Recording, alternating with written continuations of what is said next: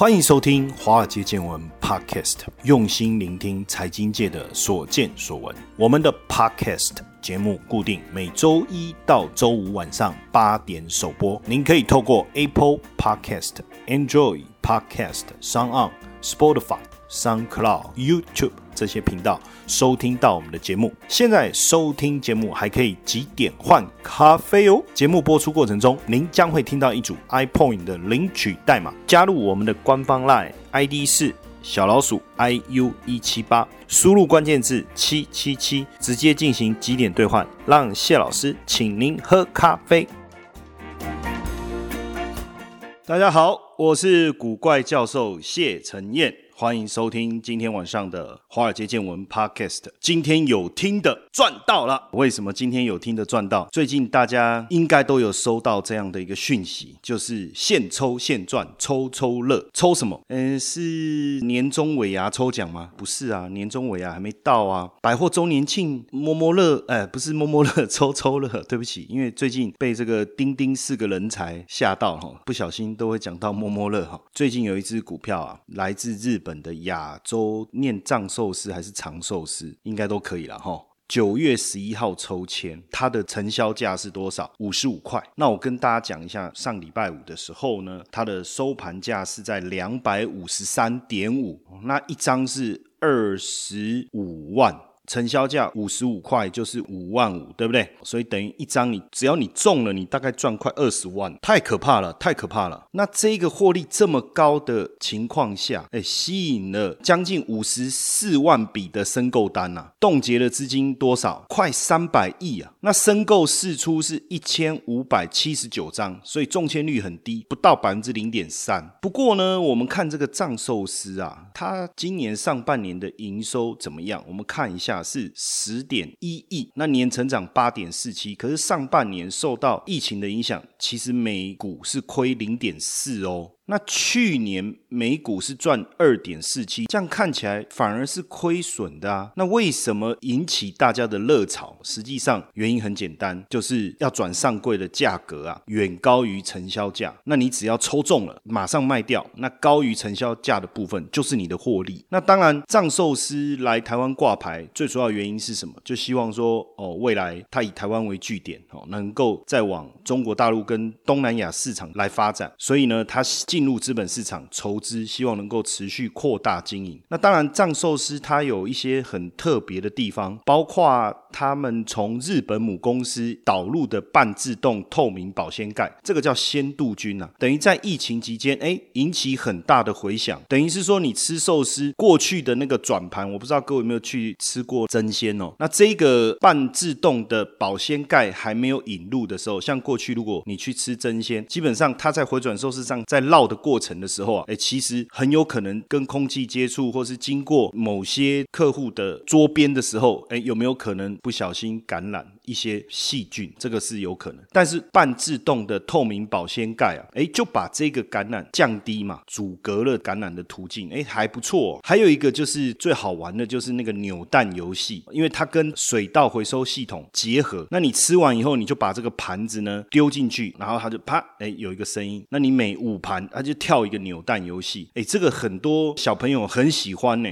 所以全家人去吃这个藏寿司疯了。为什么？吃到四盘，小朋友想说再点。一盘，哎，又可以抽一次扭蛋；吃三盘，再点两盘，可以玩一次扭蛋。可能大家也是看到它的独特性啊，以及它未来展店可能的发展。因为以目前全台回转寿司来看的话，最早就是真鲜嘛，它的客单价大概在两百到三百块，就是你每次去吃你会花的钱。但是藏寿司的话呢，它一盘是四十块，你吃下来平均大概是落在四百到五百块，那满足你吃好一点点日本料理的这种。心情，但是又不用到那些料理亭随便一吃就一个人加一家吃下来可能就要好几千块这样一个消费的一个水准，所以为什么它从新贵转上柜会引起这么大的热潮？那当然，如果你没有抽中也没有关系，因为接下来还有一家就是范德永业，十月中一样要挂牌，成交价是一一百八十块。那上个礼拜五的收盘价我们看是三百九，所以如果抽中的话，我。那这样是多少？三十九减十八哦，那是二十一万，那也不错。我这样有没有算错？三百九是三十九万嘛，一百八是十八万，那这样是赚超过二十万哦，也是很好的一个机会啊。那当然，这个抽抽乐不是抽抽乐，就抽股票啊。虽然中签率很低啊，但是到底是不是一个好的一个投资方式啊？因为毕竟现在台股涨到这么高的一个位阶哦，在操作上其实越来越困难。做当冲呢，好像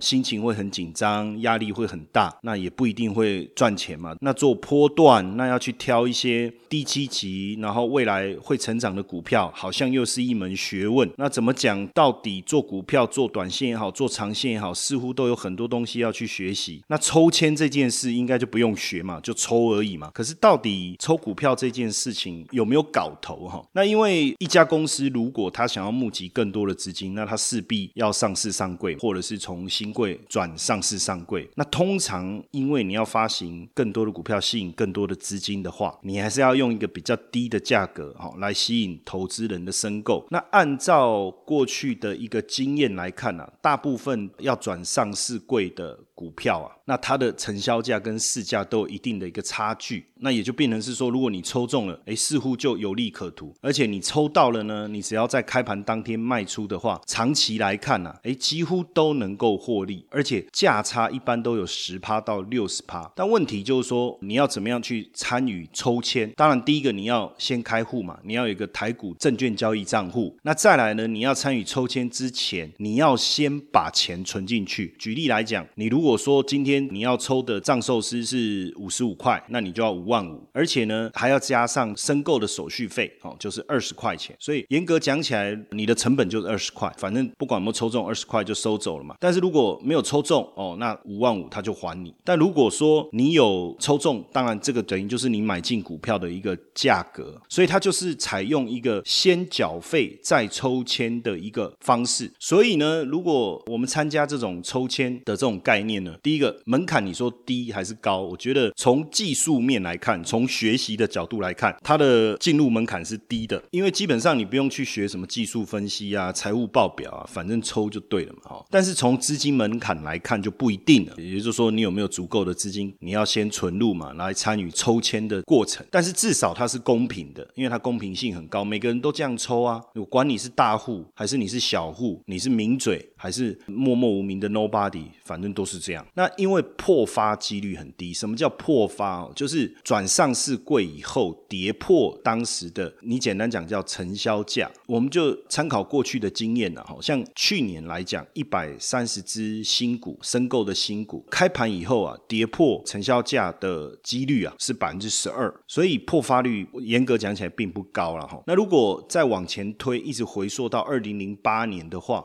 新股的破发率大概落在两成左右，所以简单来讲，如果你参加申购抽中了，然后你在开盘当天卖出去的话，转上市柜的第一天卖出去啊，哈，那基本上八成以上的几率可以赚到钱。所以这样的一个概念，这几年最近就开始非常的一个流行了哦。那这样的一个抽签有利可图，当然第一个就是说，基本上一定有价差可以赚嘛。为什么？因为以台湾来讲哦，承销商也好，他们整整个合作的团队也好，为了增加新股上市的流动性，一定要炒热这个气氛嘛，所以基本上一定要有利可图。什么叫有利可图？就是说你为什么要去抽？假设今天藏寿司成交价是五十五块，然后上市的价格是六十块，没什么搞头，好，所以差距越大，那基本上大家参与的意愿就会越高。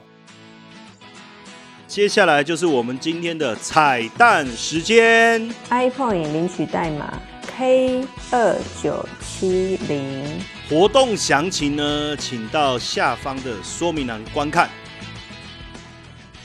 那不过呢，如果你抽中以后，你想要放长线的话，有没有比较好的一个机会？其实就不一定。那为什么呢？因为如果去统计抽到以后，你持有一个月，那大概就五五坡，也就一半上涨，一半下跌。但是持有一年，你就会发现说，哎，奇怪，上涨的几率啊，大幅度下降，可能落到三成或四成以下。所以基本上大家都是拼抽签，抽到以后，就哎，前几天就把它卖掉。所以我觉得，当然我们也没有必要特别去跟他拼，说，哎，我来搞一个长期投资，对不对？但是抽中确实有价差可以操作。那这样的一个操作方式啊，这样听起来是蛮诱人的，对不对？但是问题就是说，为什么会有这样的一个机会？到底新贵为什么会转上市贵？那新贵上市跟上柜有什么差别？基本上呢，这个股票要新贵，它没有设立年限的限制，也没有实收资本额的限制。但是如果你要上柜，至少要两个会计年度，当然上市更难，至少你要成立满三年，而且上柜的资本额是五千万，但是上市更高了哦，要到六亿以上。所以对一个新创事业来讲，或者说刚开始在经营，但是他又需要市场的资金，那或是说他希望能够吸引到一些优秀的员工，他可能要从新贵开始，而且在获利能力上面呢，基本上新贵其实没有什么特别的要求，只要。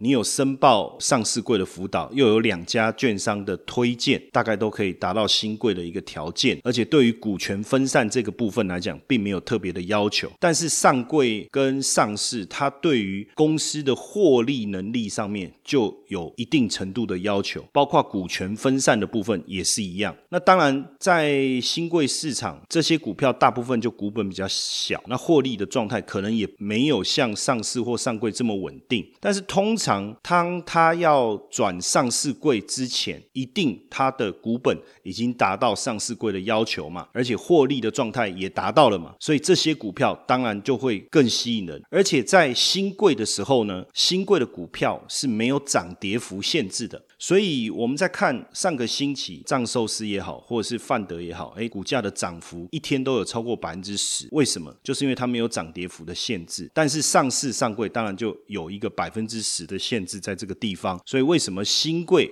要转上市柜的这个过程？是相当相当的迷人的。当然，你说新贵转上市贵是不是一定会上涨？那我这边有一份研究资料啊，跟各位分享一下哦。因为这样的资料其实非常多哦。那有很多的学者哦，其实都会去做这方面的研究，去看看到底新贵转上市贵有没有可能带来一些异常的报酬。那如果去统计啊。新贵的初期啊，基本上它从未上市变成新贵，其实没有什么蜜月行情。但是如果它新贵要转上市贵，诶，这个时候会有蜜月行情哦。也就是说，它要转上市贵之前，股价确实会有一波大涨，而且效果还蛮显著的哈。那问题就是说，大的股本跟小的股本，还有成交价的高低有没有什么差别？那我们也发现，大股本的公司啊，转上市贵能够带来异常报酬的空间比较小。所以小股本的这个效果比较好，也就是说，如果这个公司的股本比较小，它要转上市柜，股价异常上涨的空间就会比较大。再来就是成交价，因为你如果成交价越低，或者是成交价跟市价之间的差距越大，那股价上涨的诱因就越高了。哦，所以成交价越高，反而越不容易带来这种所谓新贵转上市贵的股价的异常报酬。所以反而是。成交价低的，哎，越有这个机会哦。当然，主要还是在市价跟成交价之间的一个落差，就越能刺激股价的一个上涨。那所以有了这样的一个这个理解啊，其实你抽股票也可以抽。那如果说你觉得自己的签运比较差，像呃，我谢老师就没有什么偏财运哦，所以像那个什么易放券啊，什么还有一个什么券，不是要去用抽的吗？我没抽到，哎，我爸有抽到，我儿子有抽到啊，就我没抽到。然后像以前我在念书的时候，我有个。室友他的偏财运非常的好，他每个月呢发票随便都可以中一千到四千，那几乎成为他稳定收入的来源。那我从来没有中过发票，所以我看到他这么好的一个运气，有一天我突发奇想，我就想说，因为我念书的时候大家都一定要来打个麻将嘛，好，所以有一天我就发起了方程之战，我们就四个人哈，然后呢我们就玩发票，比如说五张两张哦，最后呢，哎，真的很不错哦，就是。我就把他的发票都赢过来了，然后当我输的时候，我就拿我的发票过去，哎，所以就这样子哦，我们两个的发票就做了一个轮转，等于我把他的发票都赢过来了，他把我的发票赢过去了，好，那时候我心里就想，哈哈，得意了。虽然我拿到一堆发票不是钱，可是按照他过去每个月随便也中一千，甚至好的时候四千，那这样子不得了，这次发票应该也可以中个几千块。结果你知道吗？到最后发票开奖的那一天呢，他照样中发票，然后我手上那些发票一样一张都没中哦。那时候我才知道说哦，原来我真的没有这种偏财运。所以，假如你没有偏财运，那像这种新贵的这种转上市贵的机会，我们要怎么运用？哎，还是有方法哦。等一下第二段我再来教大家。谢承燕老师寻找接班人计划，操盘领航员。开创斜杠收入线上说明会，搜寻赖好友 at iu 一七八，输入关键字八八八。刚才第一段呢，我们把过去可能大家没有特别去注意新贵，可是因为亚洲上寿司它由新贵要转上市贵这件事情实在是太热了哈，大家也开始去注意到新贵的市场，哎，然后也发现说哦，原来后面还有一个范德哦，它也要转上柜。我们去看最近啊，就是上一周啊，整个新贵市场的股价的表现的时候，哎，其实非常的惊人呢。第一名的亚洲藏寿司啊，它涨了一百五十四趴，就一个礼拜而已，范德呢也涨了三十五趴，也是不错嘛。等于是说，亚洲藏寿司的热潮带动了范德。它要转上柜这个议题，所以股价也跟着上来，就一个星期就涨了三十五趴。整个星期来看啊，涨幅第二名的康泉电讯啊，也涨了六十五趴；第三名的扬琴也涨了三十九趴。那包括还有一个叫森达科技，它也涨了三十四趴；易德士也涨了三成；轩玉哎也涨了两成。那在这里面到底有什么窍门？当然，范德永业我们可以参加它的抽签嘛。哎，可是这样听起来，一个股票啊，刚才我我们讲的这个研究资料里面显示啊，如果这个股票啊要转上市柜啊，似乎有利可图，它的股价往往会出现一波的大涨，因为成交价往往会定的比较低。那如果说市价跟成交价一样，转上市或转上柜就没有什么热度了嘛。转上柜的门槛比较低，所以大部分都是申请转上柜。那如果说我目前的股价呢，就已经稍微高于成交价，那这个股价上涨诱因又更大，因为它要把股价跟成交价之间的距离把它拉开。那甚至很多人可能也预期说它要转上柜了，所以股价会大涨，也会提早进去布局，也会吸引更多的这些比较有经验的投资人，因为。大部分散户比较不了解新贵嘛，不太可能去接触新贵的股票啊。那所以有经验的、有讯息的，诶，他可能就先进去布局。所以我们也可以朝这个方向去思考。那我也帮各位稍微找了一下资料，呃，我所看到的，今年其实也有一些公司呢有提出上柜的审议哦，包括瑞阳资讯，它是在今年九月的时候，然后亚太金属是在八月底，易德士科技呢，它是在八月初的时。候，而且呢，已经经过贵买的同意了哦，八月二十五号同意了。然后刚才讲的这个杨琴有没有？我们刚才讲，呃，上个礼拜涨幅排行第三的这个杨琴，它是九月初的时候提出上柜的审议哦，不过目前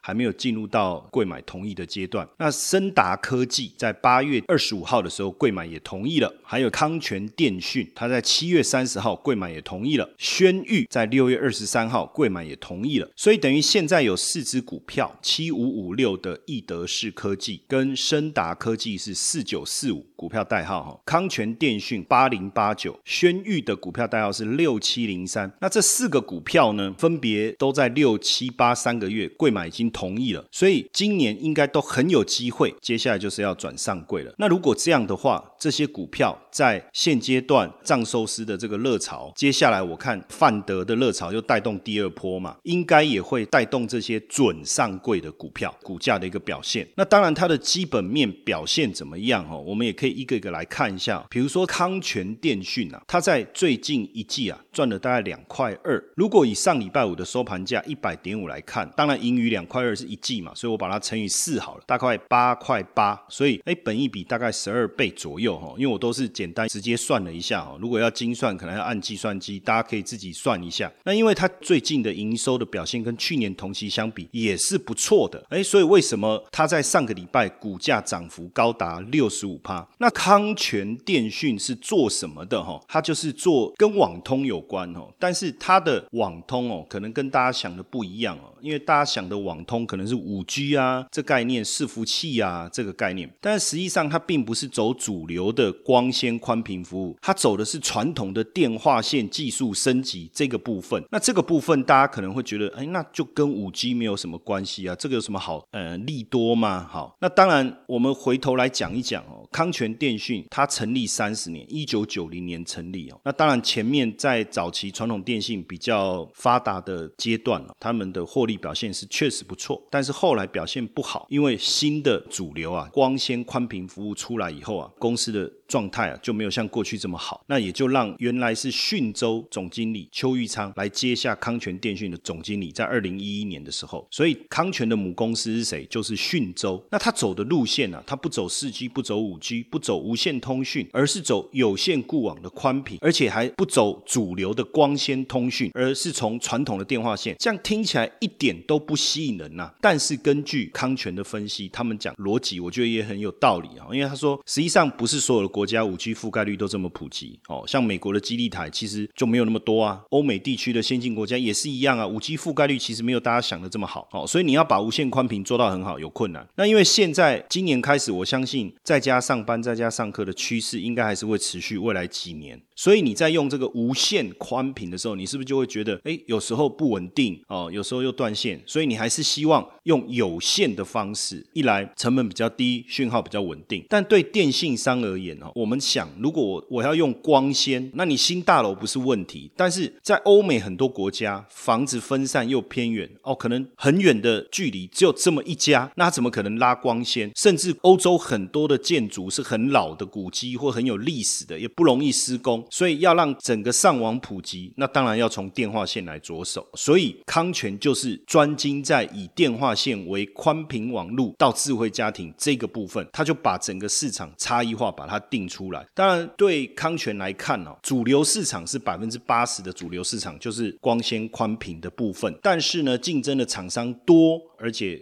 厂商的规模大，但是现在他们在做的这一个部分是只有百分之二十的市场，那只有不到十家的公司在竞争，大公司也觉得市场太小，看不上，所以他等于是用什么？他们是上市去对别人的中市或下市，所以你这几年呢，从二零一七年。到今年上半年，哎，它的毛利率很不错，哎，都有在三成左右，等于是他们跟别人不一样的地方是，别人是在做价格竞争，但在做价值竞争，所以这个也是为什么我们看到它现在在新贵市场还蛮受欢迎的哈。那另外呢，还有一个就是森达科技，这个也是要准上柜的嘛，最新一季是赚一点三二，如果我们把它乘以四，大概是赚五块钱。那目前股价大概在七十五块附近，本一比大概二十五倍。那营收的部分呢，今年比去去年的成长将近四成，也是一个快速成长的公司哦。森达科技是做什么的呢？它做的是散热的部分。那这个散热就是做伺服器散热风扇相关的。它做的主要是风扇马达的驱动控制 IC，而且它目前全球的市占率大概接近百分之二十，客户分布在台湾、中国大陆跟日本整个亚洲地区，而且股东的持股呢相当高，大概占七成以上，所以筹码相当相相当。的稳定，简单来讲就是说，如果在要转上柜之前，如果说筹码没有大幅度的释出的话，那基本上不太容易买到，那当然股价就比较容易上涨。那第一大股东是日电茂，大概持股五十六趴左右，当然还要看他们最新的一个财报会更清楚。那台积电创投是他第二大股东，他目前七成的营收就是我刚才讲的风扇马达的驱动控制 IC，他们一颗这个 IC 的市场平售价叫 ASP 啊，大概在八。块左右，但是其他同行大概就两三块，所以它这个部分报价算是相当强大的哈。那二零一七年是成长三成，百分之七十都是在伺服器的散热马达，然后呢，目前的市占率接近百分之二十，算是亚洲最大的一个公司哦。那另外一个是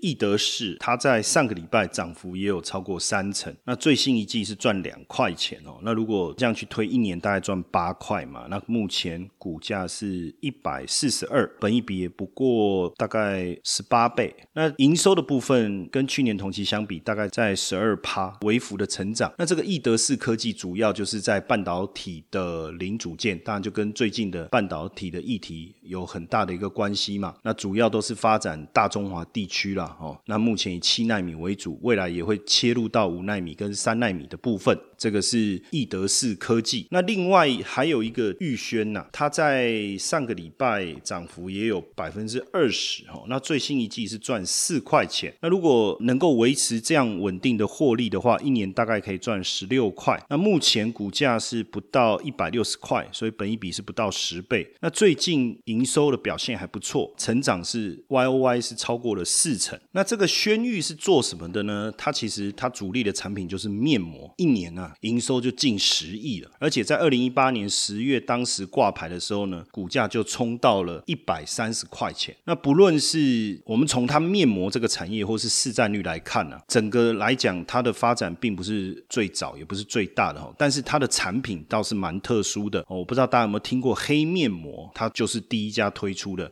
二零一二年的时候，它推出了黑曜石面膜，它是利用火山熔岩凝固形成的这个矿物岩石哦，来达到修复肌肤跟美白的效果。那这样推出来应该是蛮蛮吸引人的，对不对？可是面膜不是都白色或透明的吗？那怎么有黑色的？所以刚开始推出来的时候卖的很差很差。那因为卖的太差了哈，只好把实体通路都收掉，那就把重心转向电商通路啊。那在销售的过程当中，其实也蛮灰心哦。可是很有趣的，就是说，当你愿意持续去做这件事情，有时候转机就发生。有一天呢，有一个艺人叫 Angelababy 哦，大家应该知道这一位哈，非常漂亮的女明星，她就在节目当中啊，哎，就敷了这个黑面膜，然后玩游戏。哦，结果没想到。就引起大量的网络询问，原本默默无名的黑曜石面膜，哎，瞬间爆红，哎，印面膜就是印钞票。那也因为这个黑面膜爆红之后啊，那轩玉就就开始去思考，是不是要来推出跟大家不一样的产品，所以后来就连续推出大家都没有看过的面膜，哦，包括只要敷八分钟就可以见效，好或是可以更新角质的酵素面膜。那基本上不同功能的面膜呢，它也会找不同的品牌来代言。我觉得下次他可以弄一个什么面。膜就是那个变帅功能的面膜哈，然后找我代言，哎，那我一敷啊，然后给大家看，你看变帅了哦，有没有这样也是可以哦。所以他之前那个未来美八分钟找了一个韩国知名女星叫克拉拉来代言。那因为面膜就是脸部保养品嘛，所以后来也跨足到包括精华液啦、防晒啦这些品相，也从电商又打回到连锁药妆通路、好实体通路经销商。那这几年当然他就把这个营运模式啊复制到东南亚的国家，像。柬埔寨啊、印尼跟越南，还有韩国，已经有二十八个国家，而且呢，实体跟虚拟通路都占营收的一半。那刚才讲的这几家公司呢，当然是不是一定就有机会在准上柜之前股价大涨？我们也没有办法跟大家保证。但是根据过去的研究资料显示，确实大部分转上柜的公司的股价大涨的机会比较高。假设你的签运很好，你就直接参加抽签，反正你的成本就是二十块钱。但是你要记得，就是。还是要先准备股票，它对应成交价一张的资金嘛。那如果你觉得说，哎，反正我的签运很差，哎，其实这个也没有差，你两个都可以同步进行嘛。你要准上柜之前，你先买，之后你也参与抽签，这个也可以啊。你先买的，要抽签之前，你把它卖掉，你的户头不是就有足够的资金参与抽签了？然后等到抽中了，哎，再赚一次，哎，可能这也是一个方法好。所以你也可以花一点心思去找一下，确认一下，追踪一下有哪些新贵的公司，它要。转上柜的哈，那已经进入了这个准上柜名单的，也可以来做这样的一个操作。那这样长期操作下来的效果应该也不错，所以我们在这边也分享给我们的听众朋友。或许现在在台股相对比较高档的时候，可是资金又相对泛滥的时候，诶，大家可能还是会去看什么样子的股票操作模式，它的胜算比较高，风险比较低。或许这也是一个值得参考的方法哦。那当然，如果诶。说真的哦，假如你真的有中签，或者是哎这样操作赚一点钱，好，别忘了跟我们说一声，好不好？喝咖啡我请你嘛，对不对？那你跟我说声谢谢，或是哎帮我们大量分享我们的这个化界见闻 podcast 给你身边的好朋友听，好不好？OK，今天晚上就到这边，谢谢大家今天晚上的收听，明天晚上见。如果大家喜欢华尔街见闻 podcast 的话，请记得给谢老师一个大大的五星评分哦。